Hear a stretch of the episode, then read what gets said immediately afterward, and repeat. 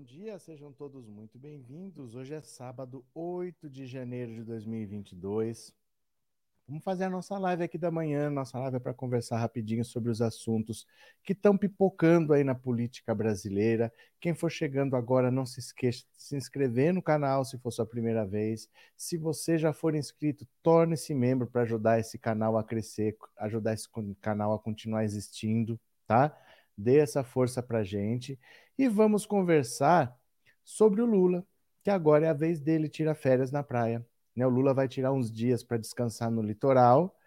O Lula, não podemos esquecer que é uma pessoa de já tem quase seus 80 anos, já podia ter aposentado desde 2010, desde quando ele saiu da presidência da República, já saiu com 87% de aprovação, já fez a sucessora, ele podia estar descansando desde 2010 e falando: olha, já fiz a minha parte mas ele ainda está sempre nos bastidores do PT, nos bastidores do governo Dilma, ele esteve sempre colaborando. Agora ele vai ser candidato pela sexta vez à presidência da República. Espera aí, só ajeitando o fio aqui um pouquinho. Pronto.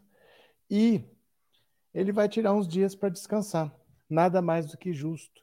Porque vai ter bolsonarista falando assim: tá vendo? Ah, o Lula pode tirar férias. Só Bolsonaro que não pode. Oi, som tá baixo?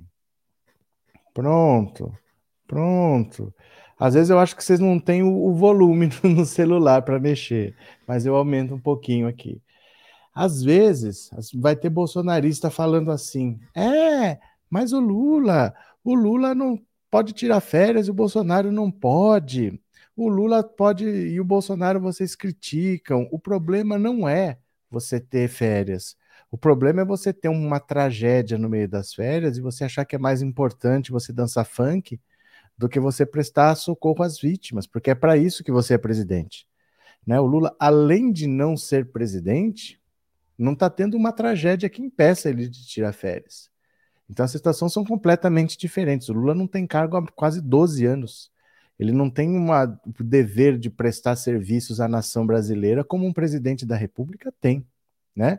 Então o Lula está indo descansar, como qualquer um de nós pode ir descansar uns dias, mas ele deixou algumas missões com o PT enquanto ele está poucos dias que ele está descansando um pouquinho na praia, depois ele volta, ele vai ter uma agenda que ele vai visitar os Estados Unidos, ele vai visitar o México, ele vai visitar a China, ele vai percorrer o Brasil ainda, tem uma campanha eleitoral pela frente, então ele está tirando alguns dias para descansar.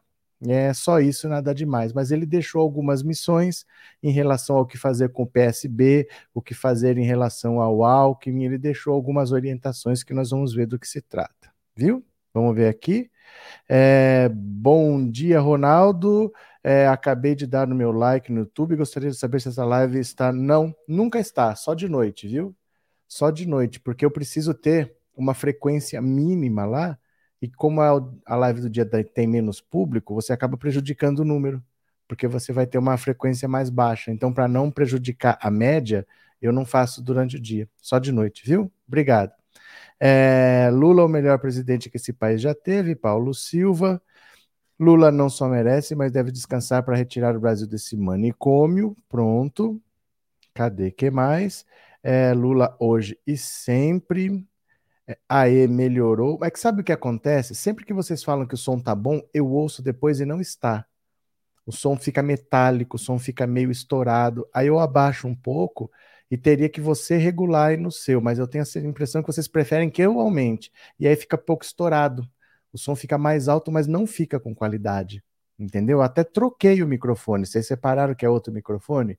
Eu até troquei por um microfone bem melhor mas eu teria que deixar ele mais baixo para você aumentar. E, e sempre que vocês pedem para eu aumentar, o som fica distorcido.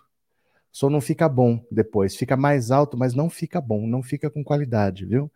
É, bom dia, o Bozo pode se candidatar ao Senado? Ué, ele pode, eu posso, você pode, por que não, se, não poderia?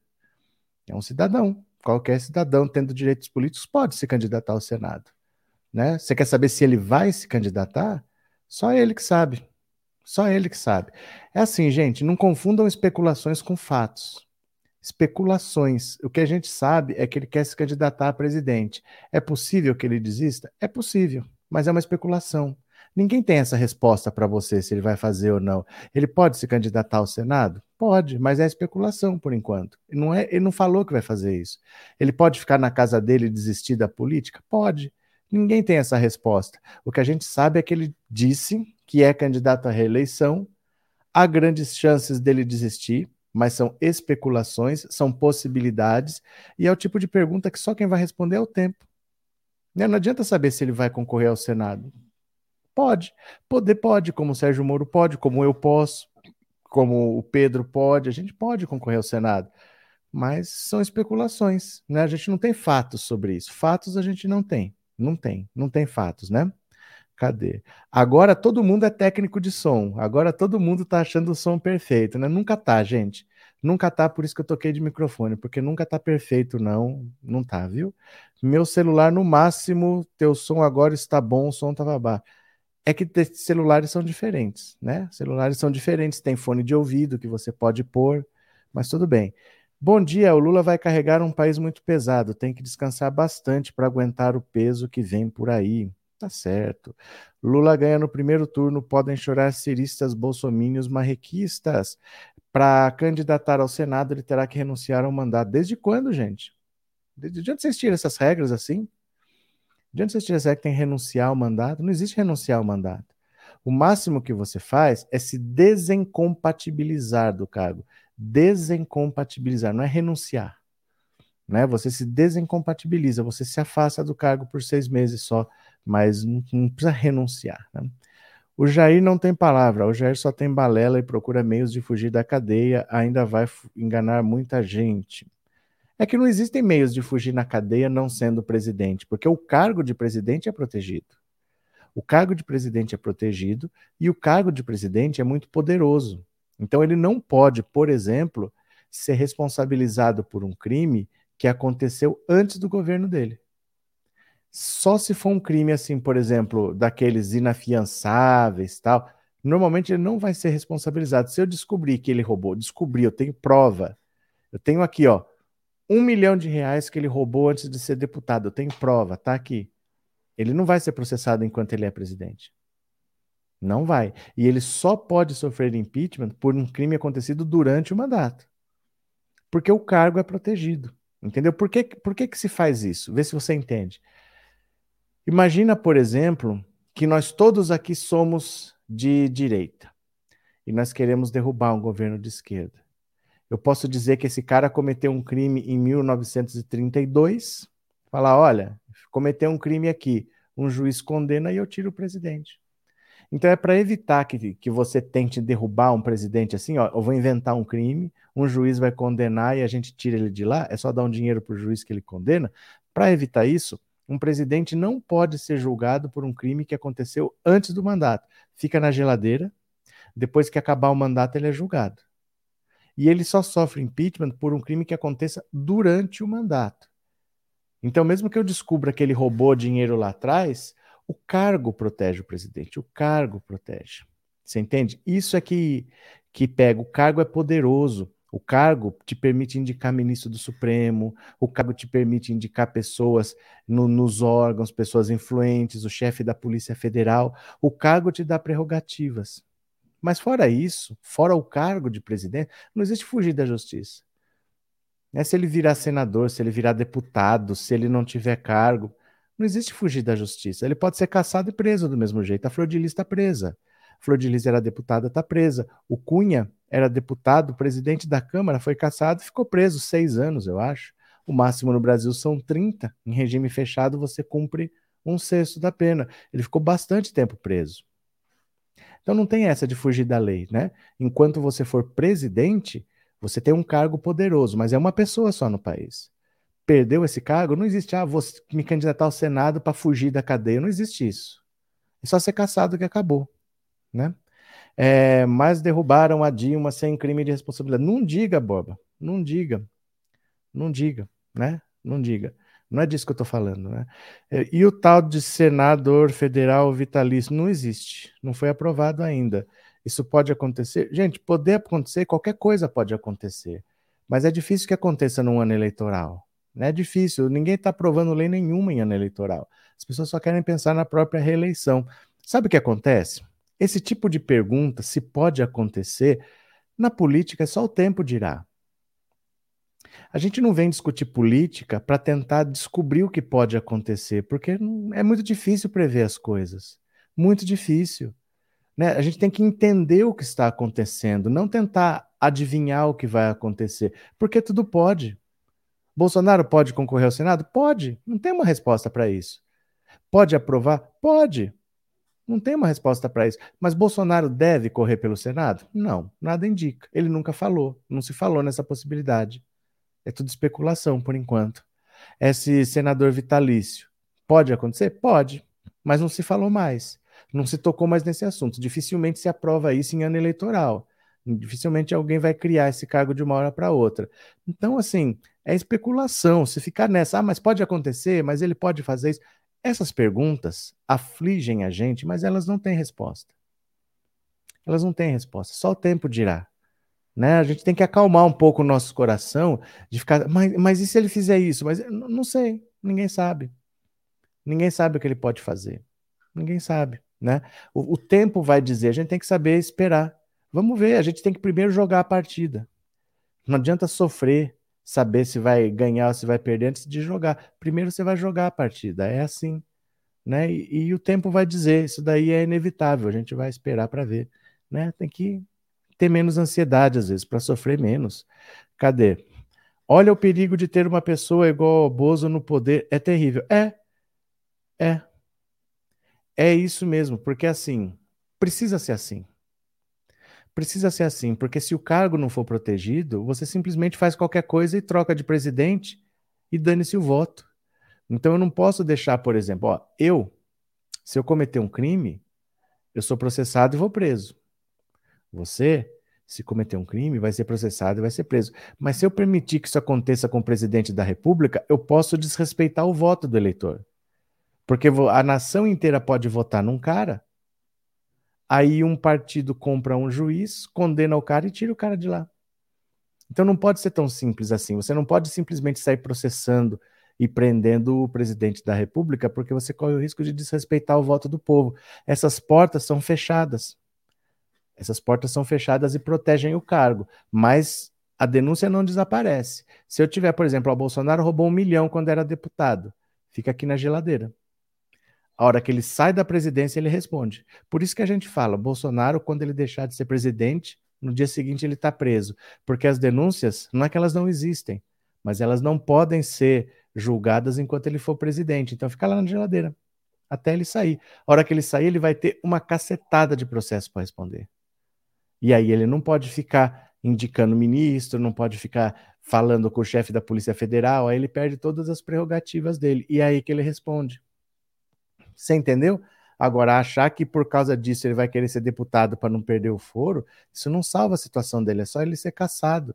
Imagina ele tendo que responder, se escondendo atrás de um mandato, num governo do Lula, com uma maioria governista, quer dizer, uma maioria com o Lula, se alguém vai proteger ele. Ninguém vai proteger, ele não tem a proteção do cargo. Não adianta ele se esconder atrás de um mandato de deputado, de senador, é só caçar, né? Cadê? Será que o Adélio vai voltar para tentar de novo igual 2018? Com certeza aquela facada foi uma amação para o PT perder. É que assim, David, de novo, essas perguntas, será que vai acontecer? Essas coisas não têm resposta, porque se você me perguntasse em março, vamos até fazer um ano, quatro anos atrás, em janeiro, não de 2022, de 2018. Será que pode acontecer alguma coisa por Bolsonaro ser presidente? Eu falar não. Lula vai ganhar essa eleição no primeiro turno. O Lula ia ganhar aquela eleição no primeiro turno. Aí prenderam o Lula. Aí, mesmo assim, ele não deslanchou. Proibiram o Lula de dar entrevista, porque as pessoas falavam: eu voto no Lula ou em quem ele indicar, proibiram fazer propaganda com a cara do Lula. Aí depois veio a facada, que foi um mês antes da eleição, foi dia 6 de setembro, foi um mês antes da eleição. Ainda seis dias antes da eleição, teve que soltar uma delação do Palocci. Precisou acontecer muita coisa para o Bolsonaro vencer. Mas não dá para você prever esse tipo de coisa. Então, como é que a gente vai saber se pode ter uma facada de novo? Ninguém sabe o que vai acontecer. Nós temos que entender que o futuro É imprevisível. Ele tem algumas lógicas, mas essas lógicas vão mudando de acordo com os fatos. Então, por exemplo, se o PT faz uma federação com o PSB, com os partidos de esquerda e tem o Alckmin de vice, é um cenário. Se essa negociação não dá certo, é outro cenário. Se o Bolsonaro consegue ganhar apoio político, se a economia melhora, é outro cenário. Nós temos que esperar as coisas acontecer. Pergunta sobre o futuro, você não vai ter resposta, você tem que aceitar. Que o tempo vai dizendo. Né? A gente tem que conversar sobre o que está acontecendo, menos sobre o que vai acontecer, porque não dá para saber. Tem algumas indicações que eles mesmos dizem, mas eles podem quebrar a cara e muitas vezes acontecem, né? Cadê que mais? Professor, a direita queria tanto governar o Brasil e são ignorantes, mas a esquerda sempre fiel ao povo. Espero que nunca mais a direita volte a governar. É que vai voltar, né, Maria? É inevitável assim, porque a direita tem o dinheiro. Os empresários, o mercado financeiro, uma hora volta. O importante é a gente lembrar que o pior governo de esquerda é melhor para o povo do que o melhor governo de direita, porque a direita não governa para o povo. A direita governa para os empresários, a direita governa para os patrões, para o mercado financeiro, eles vão esfolar o povo se ele puder. Então, se tiver problema num governo de esquerda, tente resolver, não tente derrubar. Porque se você tentar derrubar, dificilmente você elege outro depois, né? Porque a direita vai te ajudar a derrubar e vai eleger outro de direita. Não façam como em 2013, porque bicho pega depois, né? Cadê? É, professor, o Lula fechou a praia para ele. Você acha certo? Eu acho certo você falar besteira. Você nem sabe que praia é. Fala que praia que é. Fala que praia que é. Vamos ver se você sabe. Se, você, se isso aconteceu, você está falando, você deve saber que praia que é. Fala que praia que é. Você nem sabe. Está falando, né? É... Professora, a Covid voltou com tudo aqui no Rio. Voltou. Muita gente vai se contaminar, mas pouca gente vai morrer, porque as pessoas estão vacinadas. Agora sim, a Covid virou uma gripezinha. Para a maioria, não vai ter sintoma se pegar. Se tiver, vai ter sintoma leve. Então agora, que está todo mundo vacinado, virou uma gripezinha. Pouca gente vai morrer. Muita gente vai se contaminar, mas pouca gente vai morrer. O que o Bolsonaro queria é que 3% da população morresse, que todo mundo pegasse e 3% morresse. Então, por exemplo, se você tem 10 milhões de habitantes aí na cidade do Rio, pelo menos 300 mil pessoas eram para morrer só no Rio. Só no Rio de Janeiro, só na cidade do Rio de Janeiro. Então, agora, mesmo que a gente pegue essa variante ômega, tá, nós estamos vacinados. Então, a maioria não vai sentir nada, nem vai saber que pegou. Às vezes você vai saber, porque um fulano ficou sabendo que pegou, você faz o teste, aí você fica sabendo, senão você nem saberia. Então, a maioria de nós vai ficar sintomático se pegar. Se tiver sintoma, vai ter sintoma leve, não vai ter mais UTI lotada, dificilmente isso vai acontecer porque nós estamos vacinados. Olha a importância da vacinação, né? Cadê? A certeza que eu tenho é que Lula vai voltar a governar essa noção. É o que tudo indica, né? É o que tudo indica. É o que tudo indica, né? Ah lá, ah lá, ele não responde, o Cleciano. Cleciano, você não vai responder? Eu te perguntei que praia que é que Lula foi. Eu estou esperando sua resposta, viu? Estou esperando uma resposta sua. Deixa eu, vamos ver aqui as férias do Lula. Deixa eu compartilhar a tela aqui com vocês, ó.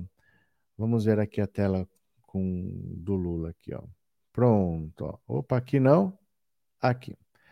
As recomendações que Lula deixou para o PT antes de entrar de férias. Vamos ver. Ó, o veinho. O ex-presidente Lula deixou algumas recomendações para a direção do PT antes de tirar férias no litoral paulista. O principal recado foi para manter a intransigência da sigla em relação à candidatura de Fernando Haddad ao governo de São Paulo.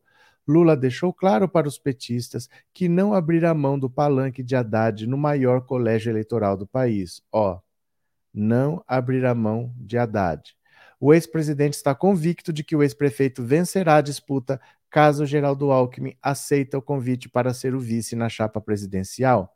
A candidatura de Haddad é um dos motivos que prejudicaram a relação entre o PT e o PSB, os socialistas esperavam que a abertura para filiar Alckmin e transformá-lo em vice de Lula seria recompensada com o apoio dos petistas em alguns estados, incluindo São Paulo. O PSB quer lançar o ex-governador Márcio França na disputa estadual. Outra recomendação de Lula está diretamente ligada ao PSB. O ex-presidente afirmou que o PT não abrirá mão das candidaturas aos governos da Bahia, do Rio Grande do Norte, do Sergipe e do Piauí. Lula quer uma avaliação nos estados para entender qual é a postura do PSB em cada um deles e o que terá de ser feito para os socialistas apoiarem os candidatos a governador do PT. Lula terá outras questões para resolver quando retornar aos trabalhos. O ex-governador Zeca do PT insiste que será o candidato do partido ao governo do Mato Grosso do Sul e o ex-reitor Volmir Amado colocou o nome à disposição para concorrer em Goiás. A direção nacional, no entanto, não decidiu se entrará na briga por esses estados. As candidaturas de governadores costumam ser caras e a prioridade do PT é destinar dinheiro para eleger uma bancada expressiva de deputados federais. Olha, isso aqui deveria ser o básico para todo partido. É gastar dinheiro com isso. Então, em alguns estados, ou você entra para ganhar ou você não entra. Né? Ou você entra para ganhar ou você não entra. Entrar só porque nós temos que ter candidatos em todos os estados? Não. Se você acha que você não tem como ganhar ou que a disputa vai ser muito acirrada, às vezes é melhor você abrir mão para não gastar dinheiro e gastar dinheiro para eleger deputados, né? Então, olha só, o, o PSB vai fazer esse joguinho duro dele por um tempo, mas ele vai ter que aceitar o que o Lula quer. Porque hoje, depois de tanto negociar com o PT, se a negociação não der certo, ele vai fazer o quê?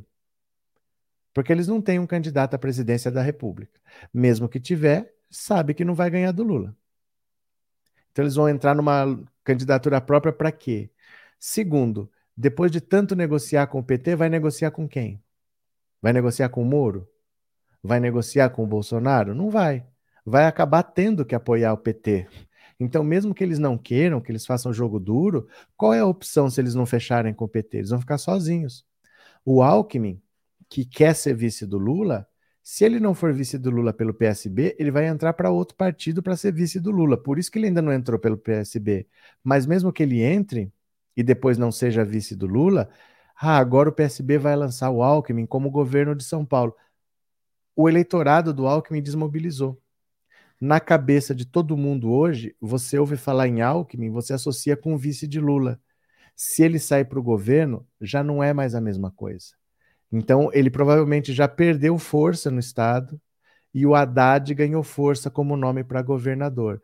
Então, o quadro está se desenhando, quer o PSB queira, quer o PSB não queira, para que Haddad seja o candidato ao governo de São Paulo e para que o Alckmin seja candidato a vice do Lula numa parceria com o PT, quer eles queiram, quer não. Não vai sobrar alternativa. É muito difícil você negociar tanto tempo com o PT, depois falar não quer é, e vai fazer o quê? E vai ficar sozinho agora? Ou vai negociar com a direita? Não vai, a direita não quer também. Então, para eles, eles estão ficando sem opção. Por mais que eles façam jogo duro, vai chegar uma hora que eles vão ter que ceder que, que, que sobra de opção para eles no jogo eleitoral? Né? Agora a coisa já associou, já grudou a imagem. Já grudou a imagem do PSB com o PT, já grudou a imagem do Alckmin no PSB vice do Lula, e não mais Alckmin candidato ao governo do estado de São Paulo. Essas coisas já estão se formando na cabeça do eleitor. Aí é difícil depois você falar, ah, agora não quero mais. E, vai fazer o quê? O que, que o PSB vai fazer depois, né? Outra coisa, dizer que o PSB quer o Márcio França como candidato em São Paulo, não é verdade. Quem quer é o Márcio França. PSB não faz essa questão toda de ter o Márcio França como candidato, porque ele sabe até que o Márcio França dificilmente ganha. O Márcio França perderia para o Haddad e o Márcio França perderia para o Alckmin também. Para os dois ele perde. Ele não é um nome assim favorito para ser governador. Então isso é uma teimosia do Márcio França que quer ser governador. Ele está certo. Ele está no direito dele, mas não é o PSB que quer. O PSB não, não, bota muita fé nele. É que ele conseguiu apoio e ganhou uma certa relevância dentro da legenda. Então, assim, não vamos brigar com o cara. Mas ele está meio na situação do Ciro Gomes, assim. não quer abrir mão da candidatura, mas todo mundo olha e não vê com muita chance de ganhar. Então vai, vai, vai chegar uma hora que ele vai ter que ceder também. Que ele vai ver que o próprio partido não está apoiando, que o próprio partido está indo para a federação, porque não tem opção. Vai fazer o que sozinho? Vai brigar com o PT, vai fazer aliança com quem? Vai deixar de ter o vice na chapa do Lula para não ter nada, para nem ganhar o governo do estado e nem ser o vice. Será que ele vai vale a pena comprar essa briga? Não vale, né? Cadê? Eu estava lendo os comentários do Rodrigo Ribeiro. Não apaguem não, moderadores. Deixa ele dar ataque de pelanca aqui, tá engraçado. Cadê? Professor, esse idiota não sabe realmente o que fala, porque as praias e os rios são controlados pela Marinha, ninguém pode fechar. Não, mas, gente, vocês... dá até dó quando você vê esse tipo de comentário. Principalmente quando fala: o que, que você está achando na Argentina? A Argentina está quebrada pelo governo do Macri. O Macri é ultradireitista. Ele seguiu a cartilha neoliberal do Paulo Guedes, essa mesma cartilha, de ponta a ponta e quebrou a Argentina. Por isso que a esquerda voltou lá. É uma vergonha para a direita querer tirar sarro da Argentina, sendo que quem quebrou a Argentina e fez a esquerda voltar foi o governo de direita do Macri, né? Para derrubar um presidente, só precisa comprar o presidente da Câmara ou ter um ladrão na presidência da Câmara como Eduardo Cunha. Não é verdade, Paulo. Engano seu engano seu. Para derrubar o presidente da Câmara, para derrubar o presidente da República, você precisa de dois terços dos votos dos deputados. Se o Lula, por exemplo, se eleger com 171 deputados, que é um terço, ninguém derruba. Ninguém derruba. A Dilma não tinha os votos necessários para ficar lá se ela tivesse, o Eduardo Cunha podia fazer o que ele quisesse que não derrubava. Por isso que eu falo, ah, vai ser outro Temer, vai ser outro Temer. Não é verdade. Se você tiver maioria, ninguém derruba. Como ninguém derrubou o Fernando Henrique, como ninguém derrubou Lu, o Lula, como ninguém derrubou o Temer, como ninguém derruba Bolsonaro, como ninguém derrubou a Dilma no primeiro mandato. O Temer já era vice da Dilma no primeiro mandato. Ninguém derrubou ela e ninguém derruba, você só precisa de um terço na mão. É que a Dilma não quis negociar, entrou em rota de colisão, estava todo mundo vendo a possibilidade de derrubar a Dilma, porque a própria esquerda estava batendo nela e fez a popularidade dela despencar pela metade em 15 dias. Então viram uma situação de fragilizado, todo mundo abandonou. Aí ela ficou sem apoio. Mas você só precisa de 171 deputados para não cair. Se você tivesse esses votos aí, você pode sair na rua aí decapitar 40 mil pessoas aí ao vivo no Jornal Nacional, ninguém vai te derrubar. Se você tiver 171 votos, ninguém te derruba. Não é assim, ah, é só teu presidente que derruba. Não é verdade. Não tem como derrubar. Só quem você viu cair foi a Dilma, que não quis negociar com Eduardo Cunha e perdeu o Congresso. Era só ela ter acertado lá que não caía. E o Collor, que o Collor foi eleito numa eleição solteira. A eleição de 89 só foi para presidente, não teve eleição para mais nada. Então o Collor entrou com um congresso que já estava lá. É o congresso que veio da Constituinte de 86, que aprovou a Constituição de 88. Ele não elegeu deputados na eleição dele. Então ele não tinha o congresso. Ele se elegeu pelo PRN, Partido da Reconstrução Nacional, que não tinha um único deputado. Então ele não tinha apoio na Câmara, por isso ele sofreu impeachment. Mas se você tiver 171 deputados, ninguém te tira de lá. Ninguém te tira. Cardoso diz Lucidalva, bom dia. Como é bom ouvi-lo explicar o que realmente o povo precisa saber. Obrigado, bom dia. Foi muito importante ter sido ventilado que o Alckmin seria vice do Lula antecipadamente, porque já desmobilizou a campanha dele para o governo. É, já desmontou. O Alckmin hoje, se ele inventar de ser candidato ao governo, nem ele vai levar a sério nem ele vai ter o mesmo entusiasmo. Ele vai para a campanha, sabe? É, é, o que sobrou. Ele não. Ele, entre ser vice-presidente, entre estar em Brasília e ser governador pela quinta vez, ele quer ser governador. Então seria frustrante para ele disputar o governo. É diferente quando você quer disputar o governo. Ele já disputou quatro vezes. E o que ele queria agora era ser vice-presidente da República. Ele queria ir para Brasília, terminar a carreira por lá. Então seria, não teria o mesmo empenho, o eleitorado já desmobilizou.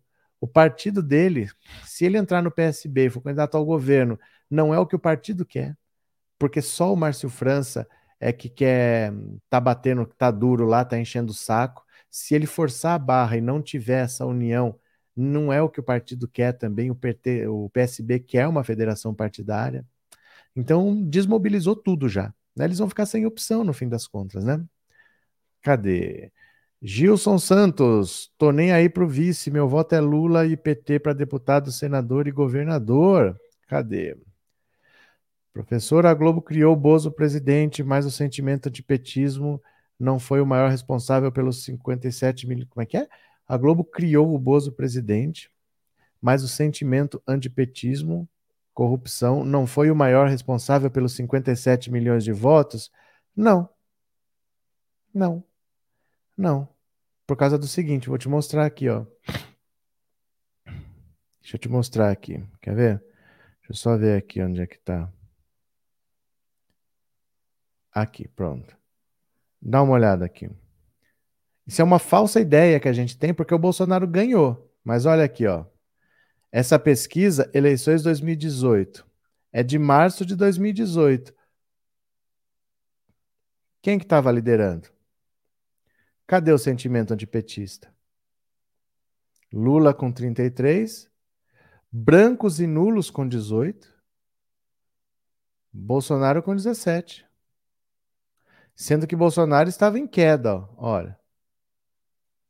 Lula em ascensão.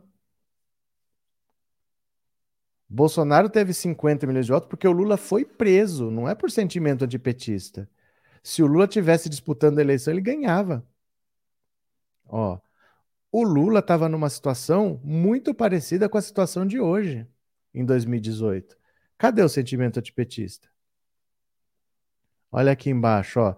Marina com 8, Alckmin com 6, Álvaro Dias com 3, ó, Manuela Dávila, Michel Temer. Cadê? Cadê o sentimento antipetista? Não, meu caro. Não, isso é, isso, quando você vence, a, a tendência da, do cérebro humano é reescrever a história de acordo com os fatos. Então você não se atém aos fatos, mas você se reescreve uma nova história baseada nesses fatos. Então parece que houve um grande movimento contra o PT. Não, prenderam o líder das pesquisas. O Lula estava liderando. E aí proibiram o líder das pesquisas de dar entrevista. A Susana von Richthofen da entrevista, o Maníaco do Parque da entrevista, o Pedrinho Matador da entrevista. O Lula foi proibido de dar entrevista. Não permitiram propaganda, foto do Lula na propaganda do Haddad. Soltaram uma delação que nem foi homologada pela Polícia Federal seis dias antes da eleição. Teve a facada, aconteceu muita coisa. Não foi voto anti-PT que elegeu o Bolsonaro. Isso é um grave erro. Isso é um grave erro. Tiraram o líder das pesquisas. E a pessoa que prendeu o Lula foi ser, foi ser ministro do cara que ganhou, né? Cadê? Esquerda sempre democracia verdadeira até consertar o Brasil totalmente. É, Rita, vendo a Globo News ontem só falava de vacina e Covid de manhã até a noite. Será que a Globo não quer nos distrair? Pois não fala da economia do Guedes, até aí tem método.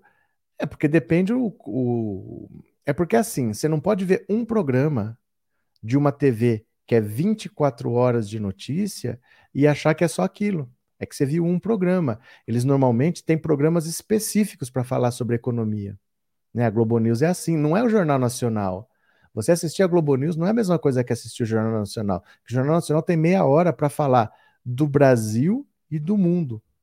Então eles passam assim correndo por tudo. Mas num canal de notícias, você tem programas específicos sobre economia. Então, às vezes, a economia não vai estar em todos os programas mesmo. Né? É diferente um pouquinho. Cadê quem mais? Uh, o PSB só bota queixão aqui em Pernambuco, um dia isso muda. Aí tem o João Campos, né? Aliás, tem uma situação muito engraçada, porque o João Campos é do PSB, que é o partido agora da Tabata Amaral. Tabata Amaral, que saiu do PDT, onde ela pintou e bordou, fez o que bem entendeu, eu achava que ela ia para o PSDB. Ela é a cara do Dória. Mas ela acabou indo para o PSB. Toda a cara de oposição. Votava bastante aliado com o Bolsonaro. Voltou a favor da reforma da, da Previdência. E agora se forma uma federação partidária com o PT e o PSB, ela vai ter que obedecer o Lula. A Tabata Amaral acabou a palhaçada. No PTT, ela pintava e bordava, fazia o que ela bem entendia.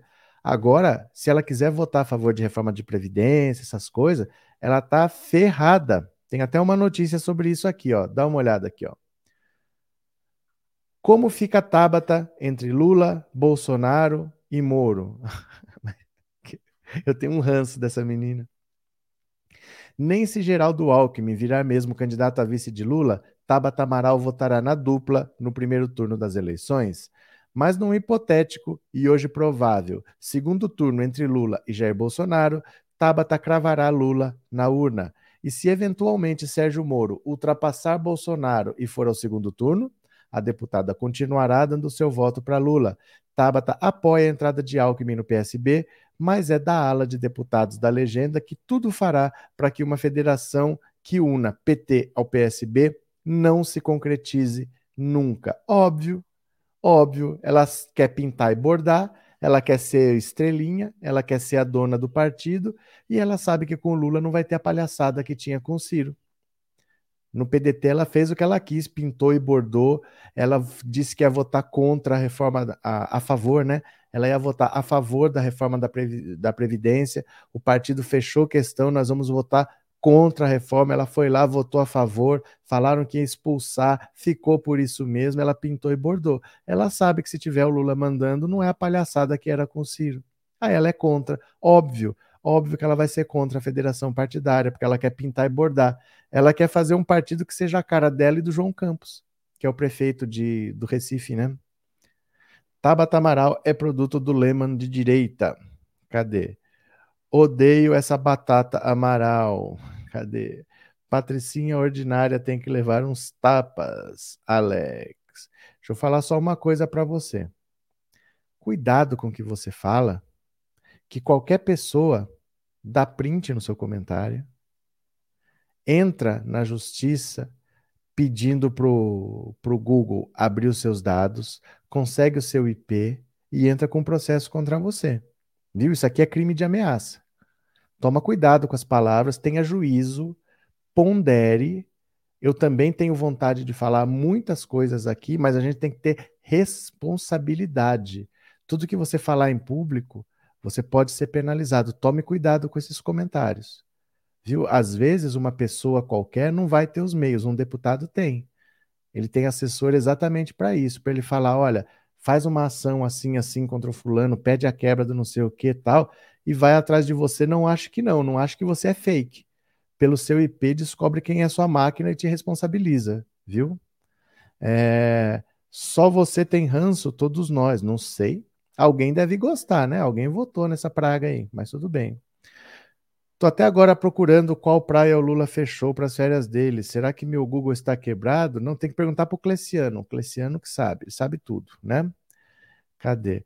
Tabata Ordinária se lascou. É, não sei o que ela foi fazer no PSB. Depois da palhaçada que ela fez no PDT, ela tinha que ter ido para o PSDB. Eu não entendi ela falar que ia para o PSB. É por causa do João Campos. É por causa do João Campos, que é do PSB. Né? E, e eles acham que eles vão fazer o que eles bem entendem. No PDT fazia, no, no, numa federação com o PT não vai fazer. Não vai fazer mesmo. Né? Realmente uma série de proibições contra o Lula em 2018, isso sim foi uma ditadura. Cadê? É, gente, não vamos nos sujar com essa batata, o dia dela chega.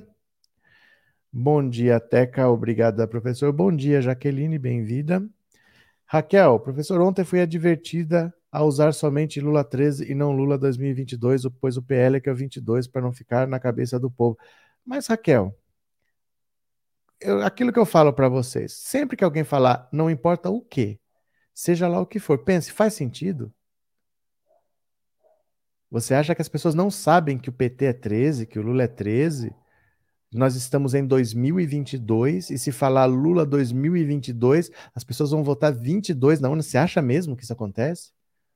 O Lula vai perder uma eleição que ele está quase ganhando no primeiro turno porque vai ter gente, 40 eh, milhões de pessoas que vão achar que o Lula é 22. Gente, eu acho que às vezes vocês menosprezam demais o brasileiro.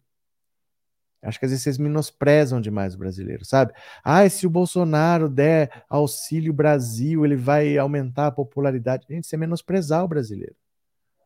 Achar que é só chacoalhar uma nota de 50 que o cara sai votando. Não pensem assim, não. O brasileiro não é tão idiota assim, não.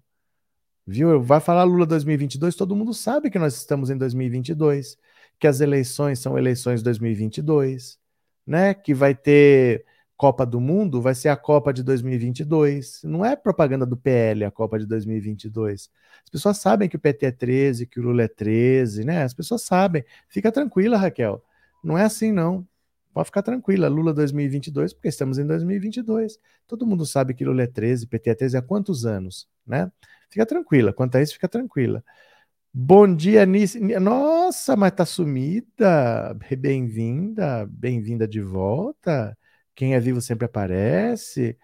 Será que a batata se reelege? Ah, certeza, né? Não precisa muito voto para ser deputado. Uns 150 mil deve ter.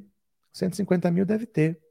Agora, que a situação para ela complica no PSB, complica, porque vai acabar a palhaçada dela. Ela vai ter que obedecer, porque uma federação partidária age como se fosse um partido só.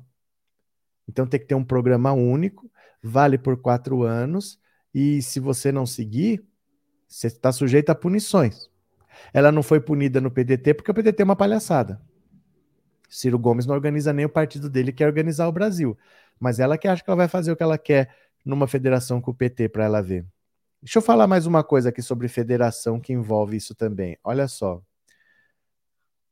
Federações, partidos temem que medida possa ser barrada pelo STF.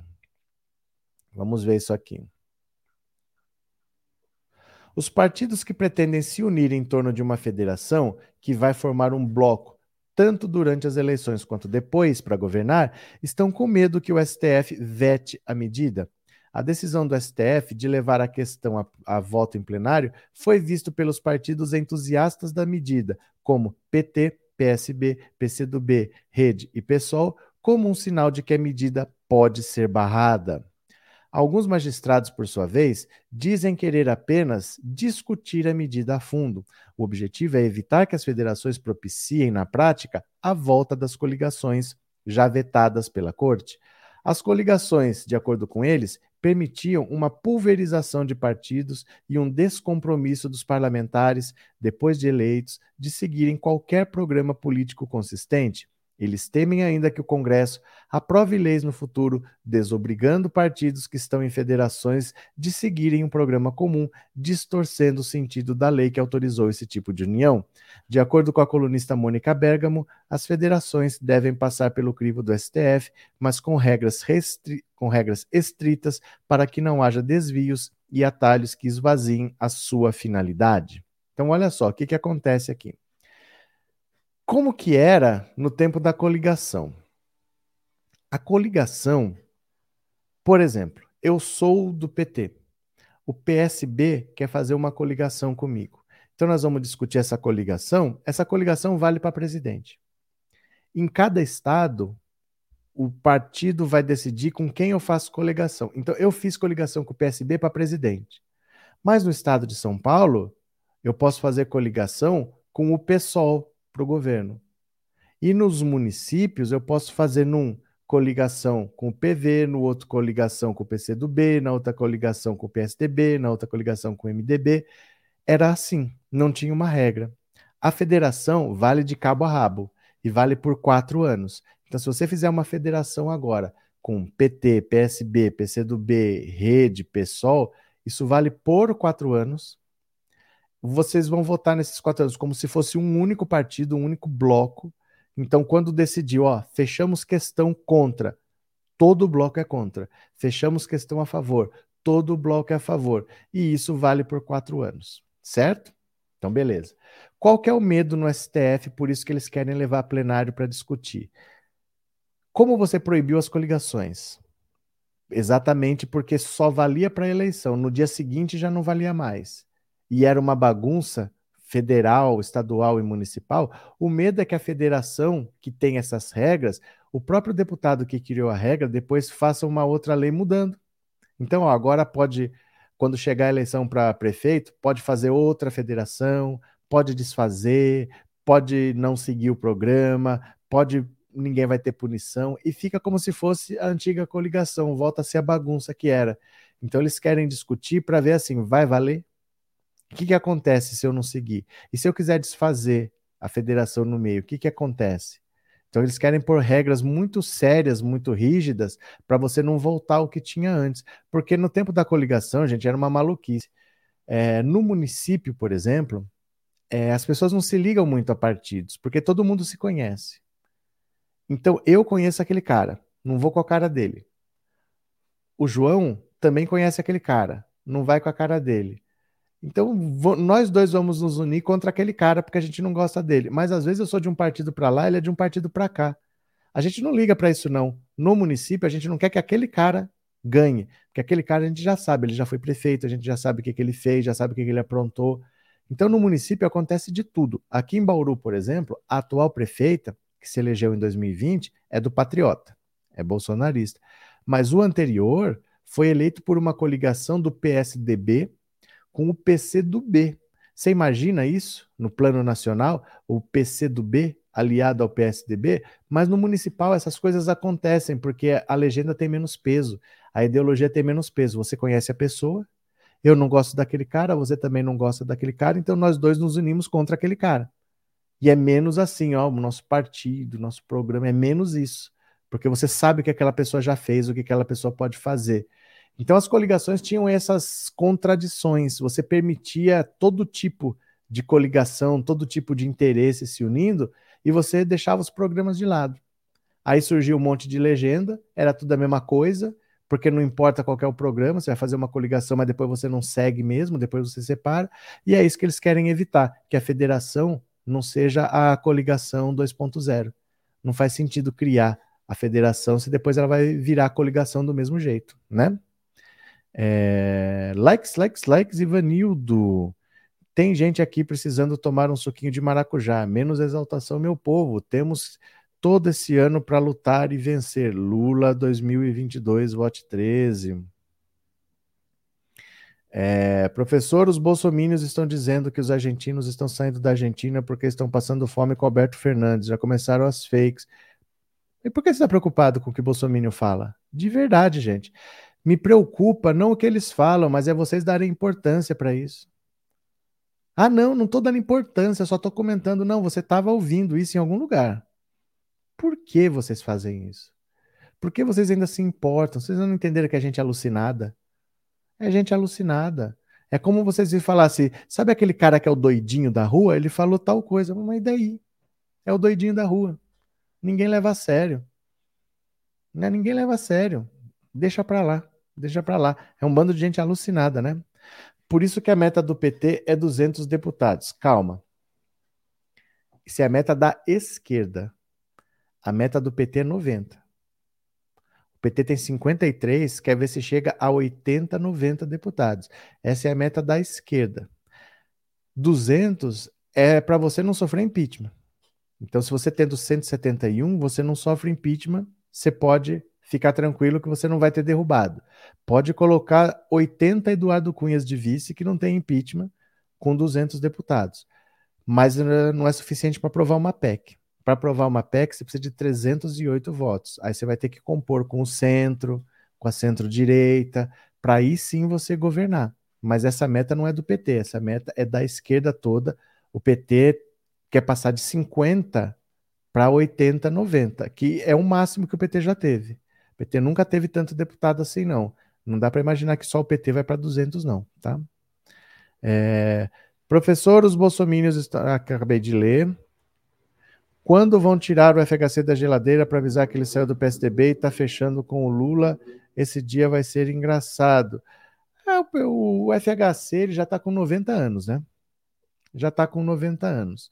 Então, aos poucos, ele vai começando a perder um pouco da relevância porque ele está com problema de saúde, ele está com uma infecção não sei das quantas, ele vai começar a aparecer cada vez menos. Aí eles podem falar o que eles quiserem, que o Dória acabou com o PSDB, na verdade, né? O Dória implodiu o PSDB por dentro, ele corroeu o PSDB, por isso que o Alckmin saiu. Porque, olha, em 2018, o Alckmin era o candidato à presidência da República, do PSDB.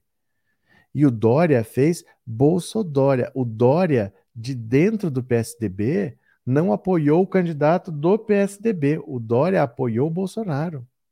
E o PSDB é um partido muito mais importante em São Paulo do que nos outros estados. Então, você ser abandonado pelo PSDB de São Paulo praticamente é ser abandonado pelo próprio partido. O Dória matou o Alckmin em 2018. Por isso que o Alckmin saiu. Se o Dória vai ser candidato a presidente, se ele quer colocar o vice como candidato ao governo do estado, não tem o que eu fazer aqui. O Dória praticamente matou o PSDB e está terminando de matar agora. Aí o Fernando Henrique também vai perdendo a relevância dele. Já está com uma idade avançada, já está com a saúde não muito boa, já está o partido em si perdendo relevância, né? Aí é assim, a, a roda da história é assim, né? Sobre as férias de Lula, ele pode curtir, ele trabalhou pelo povo durante anos, e o Bolsonaro? Fica a pergunta. Mas não é que ele pode curtir, gente, ele não tem cargo há 12 anos. Ele não tem função pública há 12 anos. Ele não é o presidente da República, ele não tem obrigação nenhuma a cumprir. Bolsonaro tem. O Bolsonaro ele não tem cargo nenhum. 2022 já começou difícil, mas feliz, porque Bolsonaro está fora e Lula em 2023. Cadê? Lula e companheirada brilham universos cheios de estrelas. Foi no desespero, o Dória apoiou o Bozo. Então, mas ele matou o PSDB. Aquilo foi assim. Ele não podia ter feito aquilo. Sabe, para o partido, foi meio que uma sentença de morte, porque o eleitor já estava abandonando o PSDB, já estava indo para o bolsonarismo. E quando ele vai, ele acaba levando o resto. Ele matou o partido quando ele fez isso. O eleitor do PSDB, que já estava aderindo ao bolsonarismo, com o Dória, ele praticamente matou o PSDB ali. Ele não podia ter feito isso.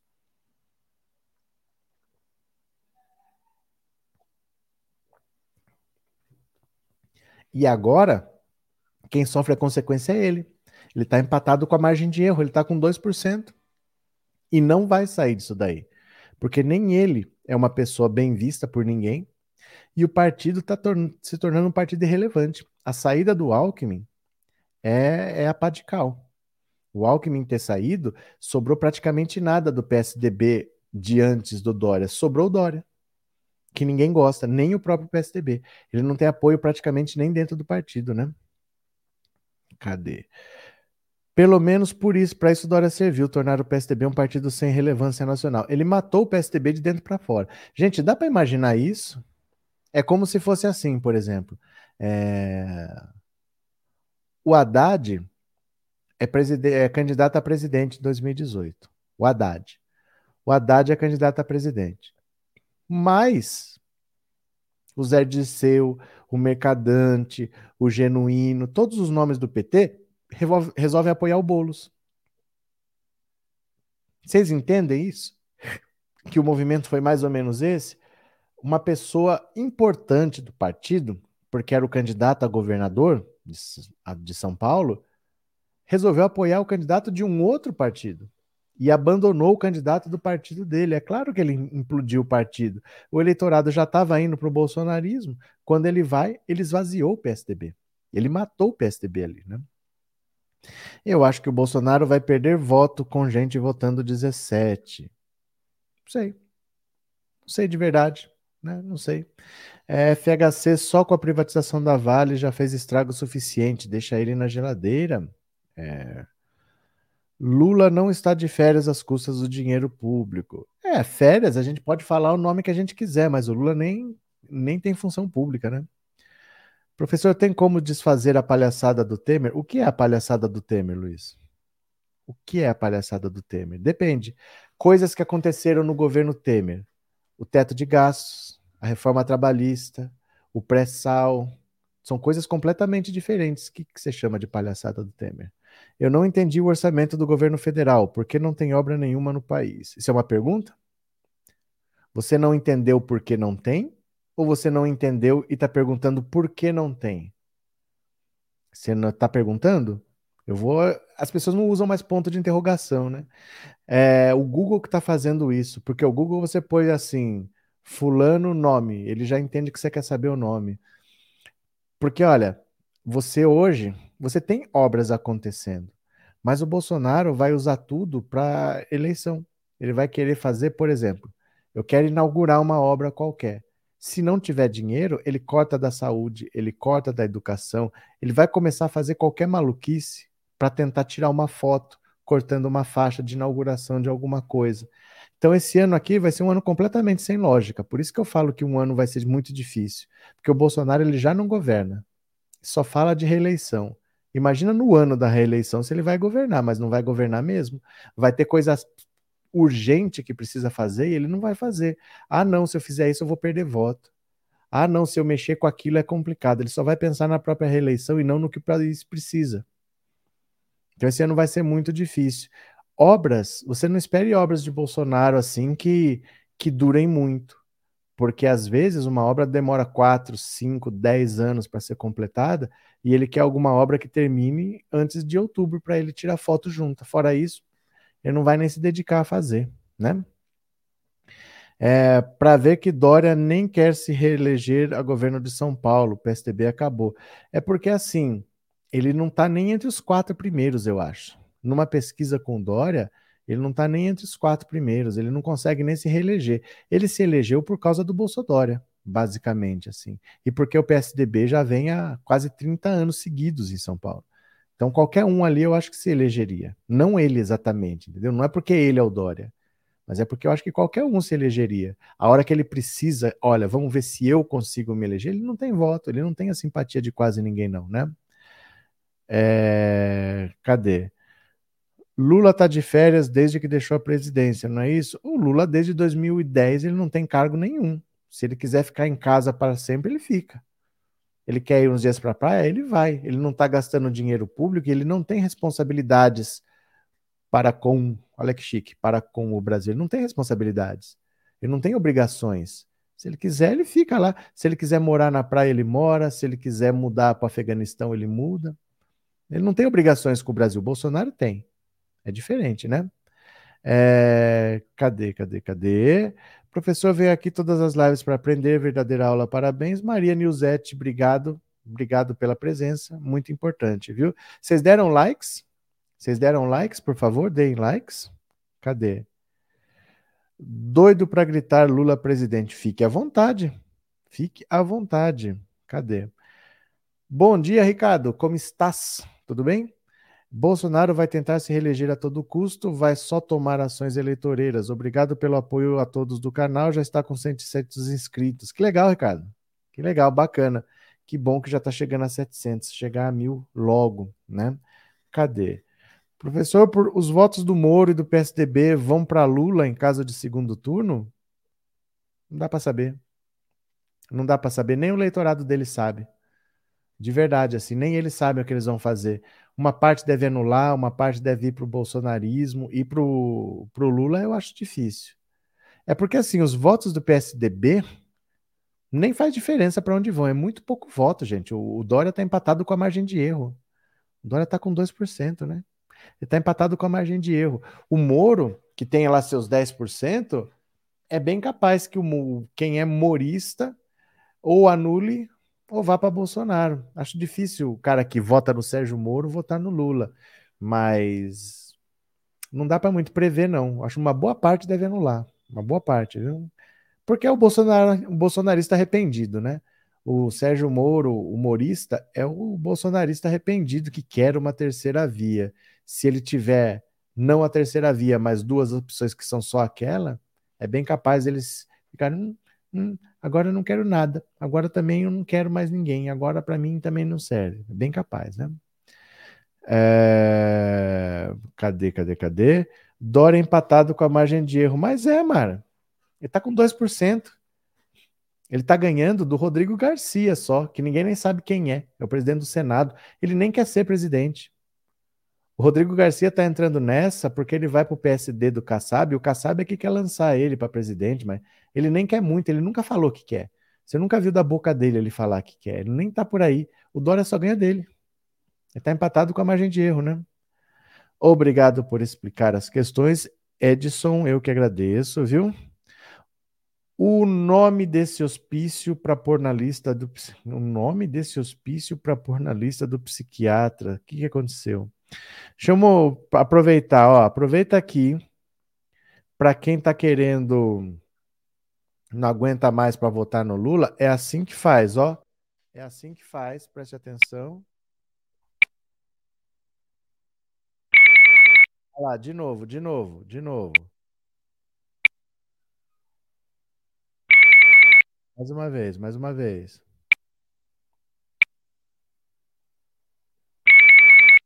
Pronto, olha aí. Tá vendo como é? É assim que faz. É, já estão dizendo que Bolsonaro vai desistir da candidatura. É porque, assim, é uma possibilidade muito grande, porque está muito na cara que o Lula vai ganhar. Ele vai. Ele é um cara orgulhoso, ele é um cara cheio de frescura, ele é um cara cheio de mimimi. O que eles querem, a única chance dele que ele sabe é alguma coisa fora do normal. Então não adianta ele fazer o caminho certinho. Eu vou esperar a data, vou registrar no TSE minha candidatura, vou disputar a eleição. Se acontecer tudo certinho, ele perde. A única coisa que pode acontecer é alguma coisa fora do programado. Então, de repente, ele não ser candidato, falar que a eleição já está comprada, que tem ministro do STF que apoia o Lula, que eles querem a quadrilha volte para o maior escândalo de corrupção de todos os tempos, essas coisas de sempre. E ver se o povo faz alguma coisa porque ele sabe que ele não tem chance de ganhar a eleição, ele sabe que ele não tem chance de dar golpe nenhum, ele sabe que os empresários não estão com ele, então é só se ele jogar para cima e ver o que acontece. Vamos ver o que acontece. Joga aí, vamos ver. Então, de repente, eu não sou candidato, eu falo que a eleição já está comprada, que a urna eletrônica é fraudada, que está todo mundo já é, sabendo que o Lula vai ganhar, ele não vai participar de um processo corrupto, não sei o quê, não sei o quê, não sei o quê é a única chance de fazer alguma coisa, porque se o processo transcorrer normalmente, ele não tem chance de, de se eleger. Ele sabe. Ele sabe. Gente, ele está em 2022 negando vacina para criança. Não é possível que ele ache que ele vai se reeleger ficando contra o povo. Ele só fala pro gadinho dele que tem 20%. Como eu vou me eleger se eu ignoro 80%? Como é que eu vou pegar o voto dessas pessoas se eu nem falo com elas? Ele sabe que ele não vai se reeleger. Ele não faz nem esforço para se reeleger. Não adianta ele falar com 20% e achar que vai ter 55 depois. Ele faz tudo para quem, quem sabe que não vai se reeleger. Porque ele não se dá o trabalho de conversar com o brasileiro. Em plena campanha eleitoral, ele não conversa com o brasileiro. Ele só fala para os radicais. Então é por isso que se diz que ele pode desistir. Né? Tem um rachador, um mensageiro e um juiz parcial. Não seria melhor procurar um candidato honesto? Rude ou banido? Acho que você está pedindo para ser banido. Deixa eu explicar uma coisa para você. Presta atenção aqui. Vou te explicar com calma. Primeiro, é a mesma coisa quando a gente fala assim. Eu vou dar um exemplo mais simples para você. Bom era no tempo que tinha Pelé, Garrincha, Gerson, depois teve Zico, Sócrates, não sei o quê. Nós não deveríamos procurar um outro camisa 10? Não tem. Você não inventa camisa 10 quando você quer. Você não inventa um líder, um campeão quando você quer. Essas pessoas nascem. Essas pessoas são forjadas. Essas pessoas precisam de um ambiente. Não, nós não temos mais esse tipo de craque. Não é assim, ai, vamos procurar. Será que tem alguém aí com capacidade para ser presidente da República, num país em crise política, num país em crise econômica, em crise até sanitária, num país dominado pelo ódio. Esse cara está escondido numa padaria, nós vamos lá achar ele. Ou esse cara já está se colocando, ou esse cara não existe. Pare de brigar com os fatos. Pare de ser fresco. Pare de mimimi. Ah, eu não quero esse, eu não quero esse, eu quero. Não interessa o que você quer. O cenário é esse. Esses são os políticos que nós temos, meu cara. Se você se achar melhor, você se candidata. Mas o que nós temos é isso daí. Tem que parar com essa história. Ah, mas não é melhor procurar. Gente, se fosse assim. Se fosse assim, né? Ah, não, eu não gosto de funk, eu não gosto de axé. Não seria melhor procurar uma nova Elis Regina? Não tem outra Elis Regina. Não tem. Isso aí surge quando surge, não surge só porque você não quer um, não quer o outro. Não é assim. A gente tem sorte de ter o Lula. Sorte. Sorte de ter o Lula. Que você despreza pelo jeito. Porque ele tem experiência, não é uma aposta. O que, que será que vai ser o governo do Lula? Todo mundo sabe o que vai ser um governo do Lula. tem credibilidade internacional, ele é recebido como chefe de Estado onde quer que vá, e tem capacidade de diálogo para unir esse país. Não acha que é Bolsonaro que vai unir esse país. E não acha que sem unir esse país nós vamos para algum lugar. Então a gente está num barco, um está remando para lá, o outro está remando para cá e nós vamos para algum lugar. Não vamos. Agradeça ao fato de ter o Lula, que é um líder que dificilmente existe no mundo, que o mundo para para ouvir. A Europa parou para ouvir, né? Ele vai para os Estados Unidos, os Estados Unidos vão parar para ouvir. Ele vai para a China, a China vai parar para ouvir. Só para você entender, rude ou banido. O Brasil do Lula liderava os BRICS. Você sabe o que, que é isso? Tem um grupo de países aqui, ó, que tem a Rússia do Putin e tem a China. Sabe quem que liderava esse grupo? O Brasil do Lula. Ninguém manda na Rússia.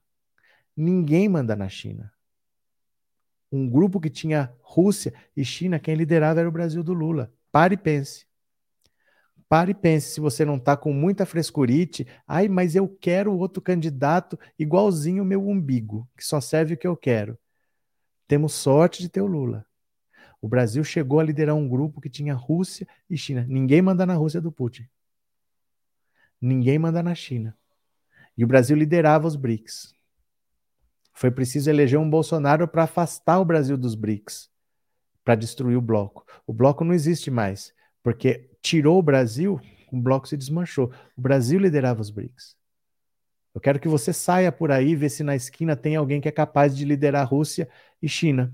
Se você achar alguém que faça isso, a gente bota lá. Acha alguém aí, ó. ó temos aqui o fulano que é vereador em Caçapava, ele vai liderar a Rússia e a China. Ele vai dar ordem, o Putin vai fazer. Acha essa pessoa aí na esquina. Viu? Temos sorte, temos sorte. É... Ainda bem que tem o Lula para salvar esse país. Gente, eu acho que as pessoas não se deram noção do, do buraco que a gente está. O buraco que esse bolsonarismo nos colocou.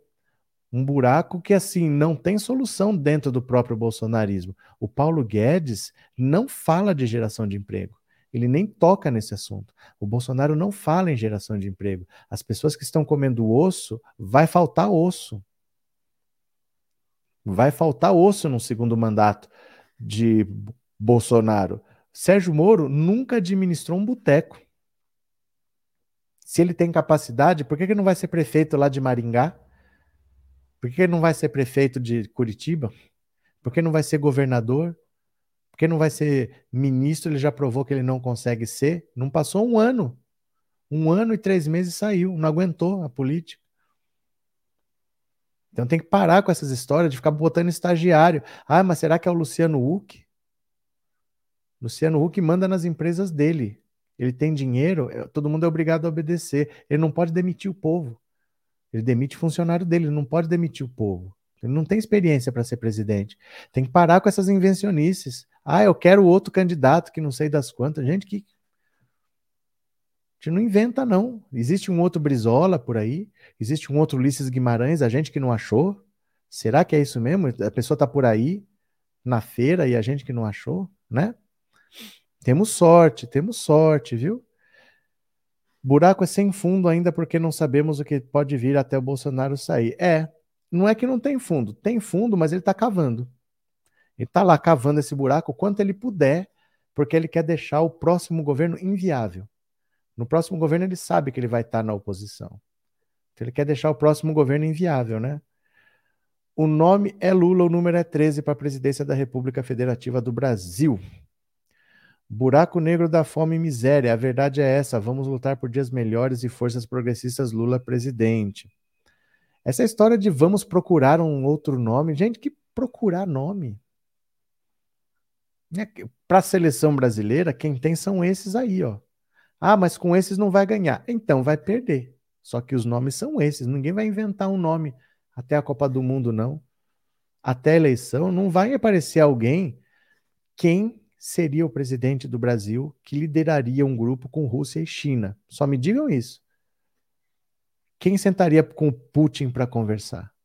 Quem se sentaria com o Xi Jinping para conversar e eles ouviriam? Bolsonaro ninguém nem recebe. Ciro Gomes escreveu uma carta para a rainha da Inglaterra, né? Quando o Felipe, o príncipe Felipe morreu, ele mandou uma carta para a rainha da Inglaterra. Vai lá e pergunta quem é Ciro Gomes para ver se ela sabe. Ciro? Ciro Gomes? É... Os bosoloides estão implodindo. Gente, não tem o que fazer. Não, não é tão simples quanto as pessoas acham, sabe? Sabe o que, que é isso? É programa que esse povo assiste, tipo da Atena, Cidade Alerta, Brasil Urgente, essas coisas que tem por aí, que sempre fala que tudo é fácil, só falta vontade. Esse pessoal, esses apresentadores, que no fundo, no fundo, eles querem é entrar para a política, eles falam que tudo é fácil, só falta vontade. Quem que tem vontade? Eles. Então me vota que eu vou lá fazer. Eles têm esse discurso para entrar para a política. E aí eles ficam vendendo que tudo é fácil, que tudo é fácil, basta querer, basta ter vontade, basta ter não sei o quê. Não é verdade. Não é assim que funciona. Não basta querer, não basta ter vontade. É preciso você ter alguns requisitos mínimos, que são capacidade de negociação, de articulação, uma visão de país, olhar para frente e falar: olha, eu quero que os royalties do pré-sal vão para a saúde, para a educação, para que em 20 anos a gente mude esse país. Não é pensar só na próxima eleição. Né? Não é assim, não. Renan, isso é gente que foi ensinada pela Globo a odiar o Lula, viu a vida melhorar na época do PT e joga o crédito pro FHC. Ó, voltou aqui, Rude ou banido. A contragosto terei de votar no Lula, mas preferia votar em alguém honesto.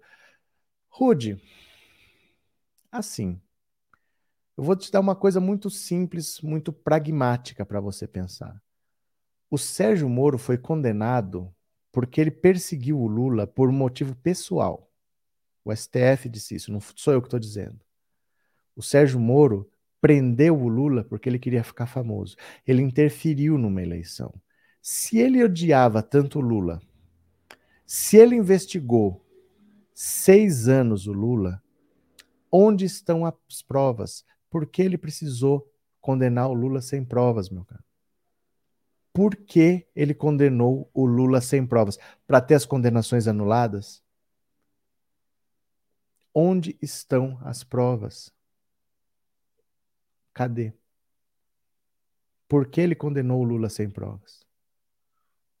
Se, se, o Lula é tão bandido, se é o maior corrupto, se o Sérgio Moro ficou anos perseguindo o Lula, se o Dallagnol ficou anos, cadê? Sabe qual que foi a prova que o Dallagnol apresentou para denunciar o Lula pelo triplex do Guarujá? Um PowerPoint. Um PowerPoint foi a prova. Sabe por que, que o Sérgio Moro condenou Lula? Por, por atos indeterminados a sentença do Sérgio Moro é pública. Se você colocar sentença Sérgio Moro, Lula, triplex, você vê a, a, a, sentença em PDF, são 218 páginas. Ele condenou Lula por atos indeterminados. Até hoje ele não disse o que o Lula fez. Onde estão as provas? Por que eles não têm provas? Se tem tanta corrupção e eles queriam prender o Lula, era só prender. Não tinha provas? Pronto, está aqui. Onde estão as provas, entendeu? Mas algo que você falou é verdade. A realidade é isso aí, é utópico achar que tem alguém com carisma do Lula e honesto. Não, falta você se despir desse discurso que te venderam. Falta você parar de achar que o Estado tem que ser mínimo. Falta você parar de achar que tem que reduzir o Estado para diminuir o imposto porque as pessoas serão mais ricas. Falta você parar de pensar que o teto de gastos é uma necessidade para controlar os gastos do governo, então não, ninguém pode furar o teto. Que isso são coisas que o mercado financeiro vende, a imprensa compra e martela na cabeça das pessoas. Essa história de que o Lula é ladrão, porque ninguém tem prova. Você sabe quantos inquéritos foram arquivados, deixados lá? A maioria por falta de provas? 22. Você imagina alguém ser denunciado 22 vezes? Nem faz sentido alguém ter 22 processos. Quem é que tem 22 processos? Pensa num político, quem é que tem 22 processos? É desproporcional. O Dallagnol denunciou Lula por qualquer coisa, o Sérgio Moro aceitava, porque eles queriam gerar manchete. Cadê as provas? Por que, que é tudo depois arquivado? No caso do sítio de Atibaia, é a coisa mais ridícula do mundo. O, o sítio de Atibaia era do, do, do Bitar, que é um histórico fundador do PT. O Lula, de vez em quando, passava os fins de semana lá, falaram que era dele. Mas cadê a prova? Cadê a prova? Não é assim. Ó, eu acho que é dele. Uma reforma no triplex que nem foi feita. E as pessoas aceitam. O, o país está nesse buraco porque as pessoas queriam tanto condenar o Lula que acreditaram em qualquer besteira que o Dallagnol falou. A imprensa não questionou. A imprensa não falou, mas espera lá, provas mesmo, cadê? Sabe o que o Dallagnol respondeu? Eu não tenho provas, eu só tenho convicção. Como é que se aceita isso? Que eu estou denunciando você na justiça, eu vou chegar lá e falar: olha, Rude, o banido, ele é um pedófilo. Vou lá, faço uma denúncia. Ao delegado fala: mas que prova você tem? Não, só tenho convicção. Como que eu denuncio alguém com base em convicção, sendo que você odeia essa pessoa? Se essa pessoa tem crimes, é só pegar a prova e levar. Por que não tem? É preciso se despir do discurso da imprensa. O discurso que ainda fala que o Sérgio Moro é honesto. O Sérgio Moro, que só na Lava Jato 16 vezes teve condenações anuladas por falta de provas. 16 vezes, não foi anulada pelo STF, não. Foi anulada pelo TRF4, que são parceiros dele. 16 condenações do Sérgio Moro foram anuladas por falta de prova. Como é que ele mandou um cara para cadeia sem ter prova? Não foi uma vez, não foram duas, não foram cinco, não foram dez. 16 vezes só na Lava Jato. Um cara envolvido com o Banestado, envolvido com o Alberto Youssef. Esse cara é que é o honesto. Por que, que as pessoas compram? Por que, que as pessoas compram essa, essa versão tão facilmente, né? Tinha um amigo que falava que a prova do sítio era uma adega de vinhos. Então, você sabe por que, que eles falaram isso? Porque quando eles estavam lá fazendo, a Polícia Federal foi lá, eles tiraram sarro, porque eles tiraram foto da adega e tinha uma garrafa de cachaça, aí no grupo de WhatsApp deles começaram a tirar sarro. Ah, com certeza é do Lula, tem pinga aqui. Tem gente levando isso a sério. Tem gente que levou isso a sério. Para você ver o nível de ódio que as pessoas tinham do Lula. O Lula, desde os anos 70 que ele é odiado, porque ele enfrentava a ditadura militar, porque ele lutava pelo trabalhador. O Lula foi preso em 1980 por fazer greve. Diziam que ele era vagabundo, que ele não queria trabalhar, que ele só queria privilégio, desde os anos 70. A Rede Globo martelando, martelando, martelando, martelando, martelando. Eu te digo o seguinte: o Sérgio Moro é claramente um inimigo do Lula. O Dallagnol é claramente um inimigo do Lula. Por que, que eles não têm uma única prova? Depois de seis, sete anos investigando o Lula. Por que eles não têm prova? Tendo acesso a tudo, tendo acesso ao COAF, tendo acesso ao, ao Banco Central, ao Banco do Brasil, a, a, tudo que você pensar de movimentação financeira, foram no Ministério Público da Suíça, procuraram contra. Contra a Dilma não tem prova nenhuma. Não tem um grampo, não tem uma delação, não tem nada. Você perguntar para qualquer pessoa, a Dilma caiu porque é o maior escândalo de corrupção da história. Vou, vou te dar um exemplo só. Estou perdendo um pouquinho de tempo aqui, vocês até me desculpem, mas é importante falar com essas pessoas assim para começar a, a mudar um pouco a maneira de pensar. Vou te explicar uma coisa técnica para você entender. Sempre que falam do Lula, alguém fala assim: ah, então o Lula não tinha nada a ver com aquela corrupção da Petrobras? porque fulano foi preso, fulano foi preso, fulano foi preso. Você sabe por que que Faquin anulou todas as condenações do Sérgio Moro? Porque ele disse que Curitiba era o foro incompetente para julgar o caso do Lula. E aí eu vou te explicar uma coisinha que é técnica.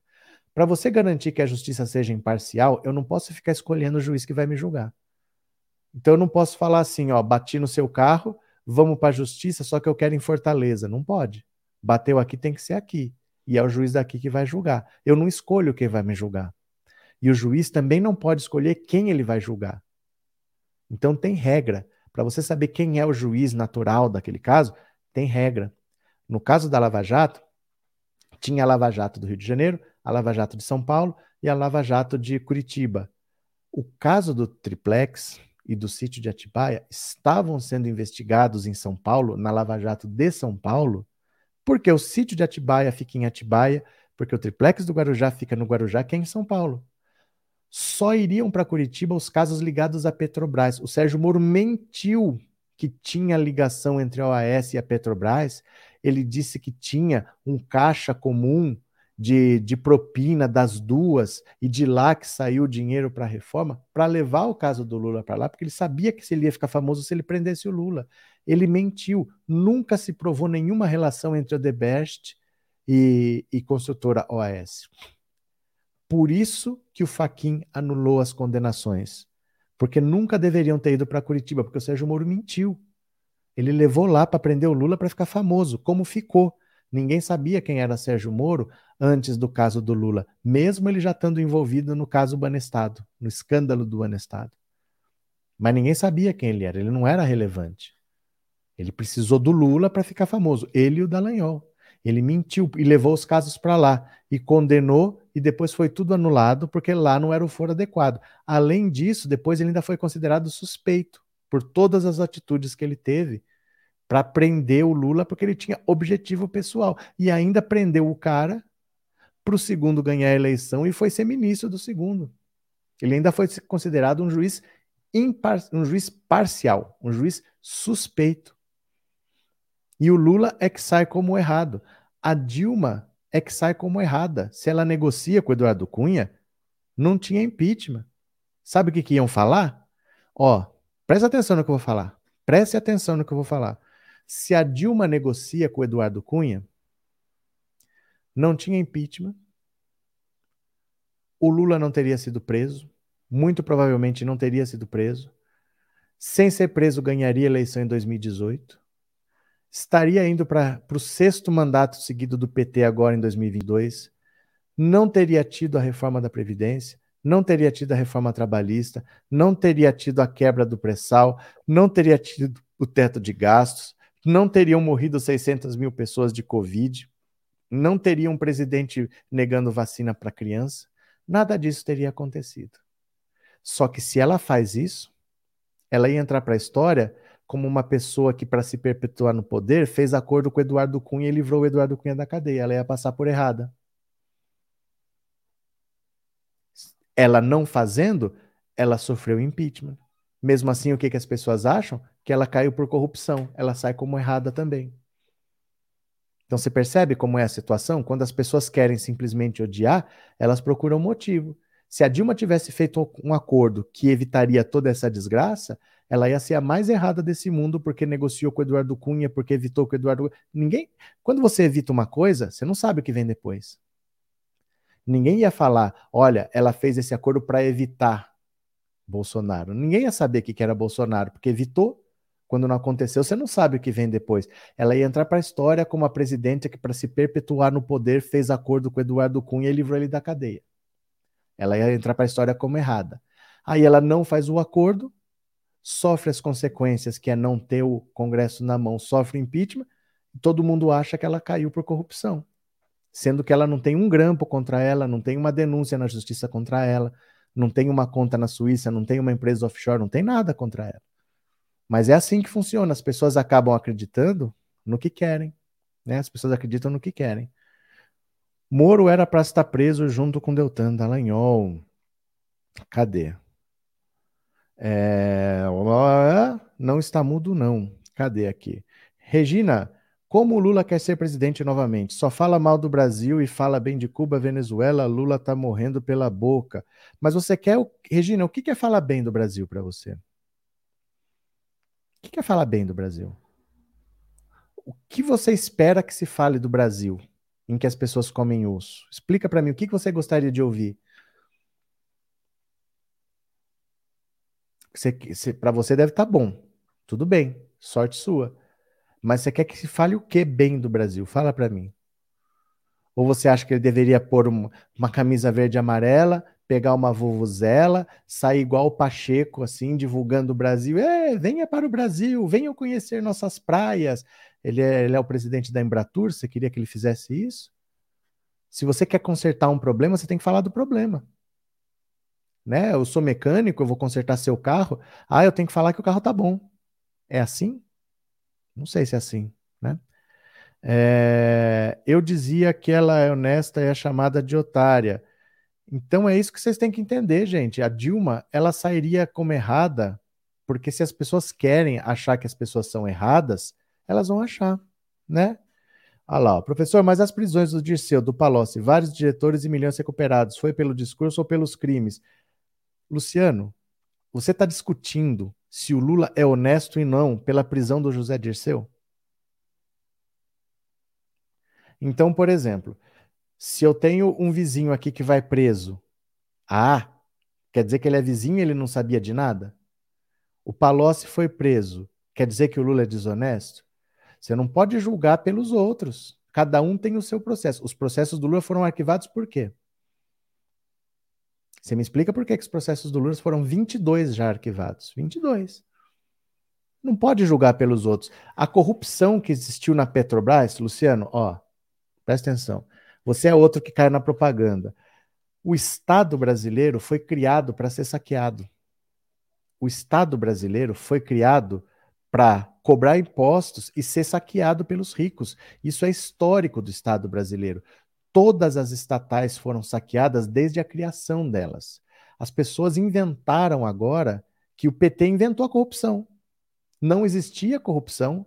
O Brasil era a Dinamarca. O Brasil parecia aquelas imagens de testemunha de Jeová, né? Que você anda aqui com uma mulher de vestido longo, ali tem um tigre, ali tem uma criança brincando, aquelas imagens de testemunha de Jeová. Parece que o Brasil era aquilo, o PT inventou a corrupção. Corrupção sempre teve, e as pessoas que foram presas da Petrobras eram funcionários de carreira, concursados, os diretores que foram presos, era gente que já estava lá. O José Dirceu é interessante porque tem essa frase aqui da Rosa Weber, né? Ó.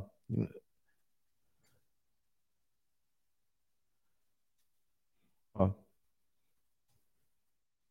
Essa frase para mim é histórica. Olha. Deixa eu tentar ampliar ela um pouquinho aqui para vocês, ó.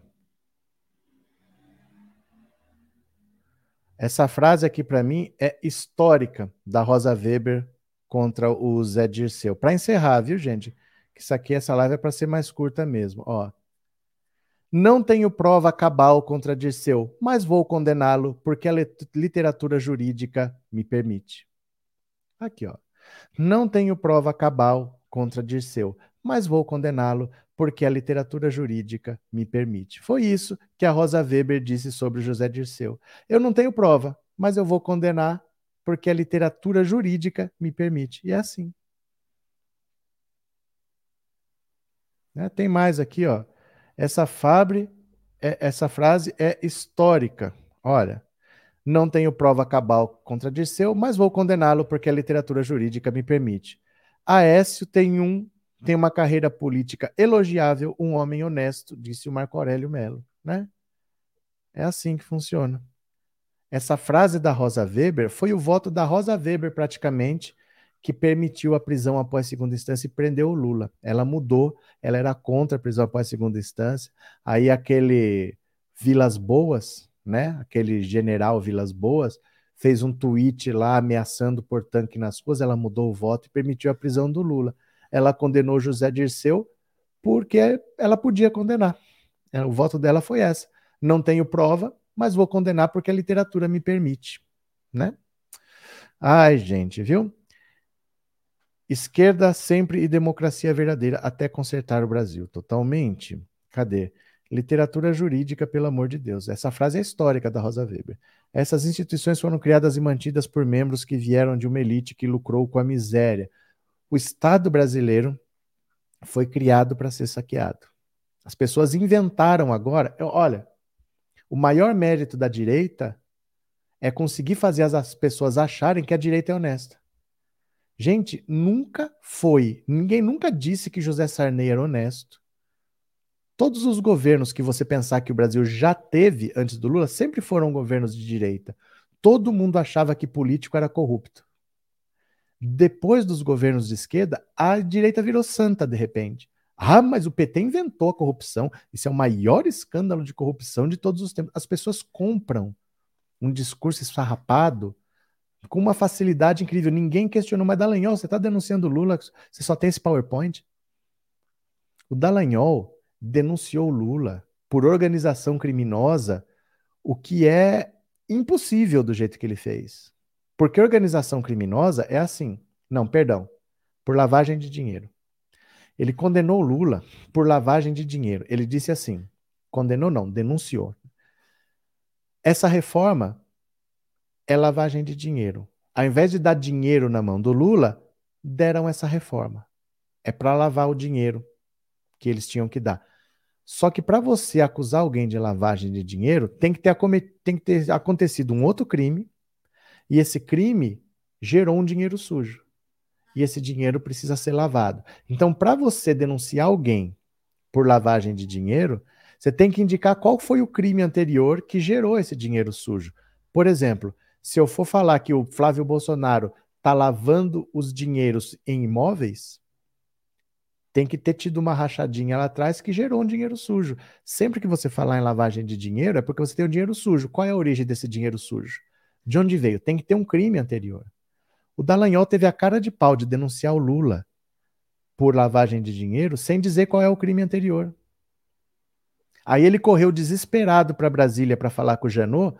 Janot, que era o PGR, que era o Augusto Aras da época, falou: Olha, eu preciso denunciar o Lula por lavagem de dinheiro.